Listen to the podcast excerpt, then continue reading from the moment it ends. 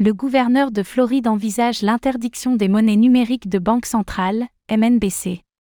Bien que les monnaies numériques de banque centrale, MNBC, aient la faveur des gouvernements et régulateurs en ce moment, elles ne font semble-t-il pas l'unanimité. Tout du moins en Floride, où le gouverneur Ron DeSantis a proposé une loi les interdisant. Que leur reproche-t-il?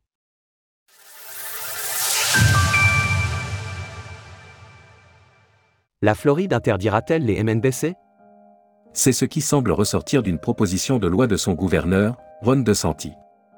Le politicien républicain, qui semble briguer un mandat présidentiel aux États-Unis, souhaite interdire l'usage d'une MNBC au sein de son État.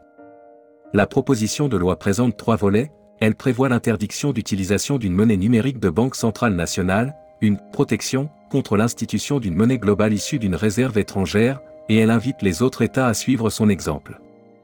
Ron DeSantis voit dans les MNBC des outils de surveillance. Il précise ainsi. Les efforts de l'administration Biden pour injecter une monnaie numérique de banque centrale sont basés sur la surveillance et le contrôle.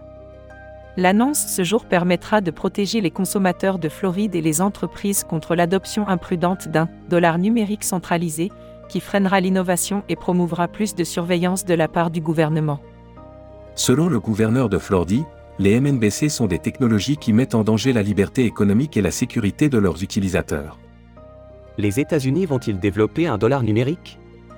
Pour rappel, les États-Unis n'ont pas encore pris de décision en ce qui concerne une éventuelle MNBC. Des essais ont cependant eu lieu, et la Réserve fédérale a lancé un projet pilote. La Banque centrale des États-Unis semble cependant se concentrer pour l'instant sur la sortie de FedNow. FedNow est un système de paiement instantané de banque à banque, il ne répond bien sûr pas aux mêmes demandes qu'une MNBC, mais il permettrait de fluidifier grandement les transactions en dollars.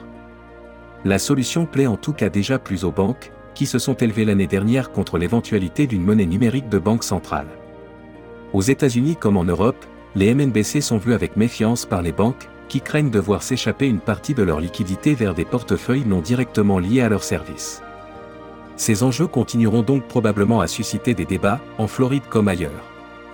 Retrouvez toutes les actualités crypto sur le site cryptost.fr.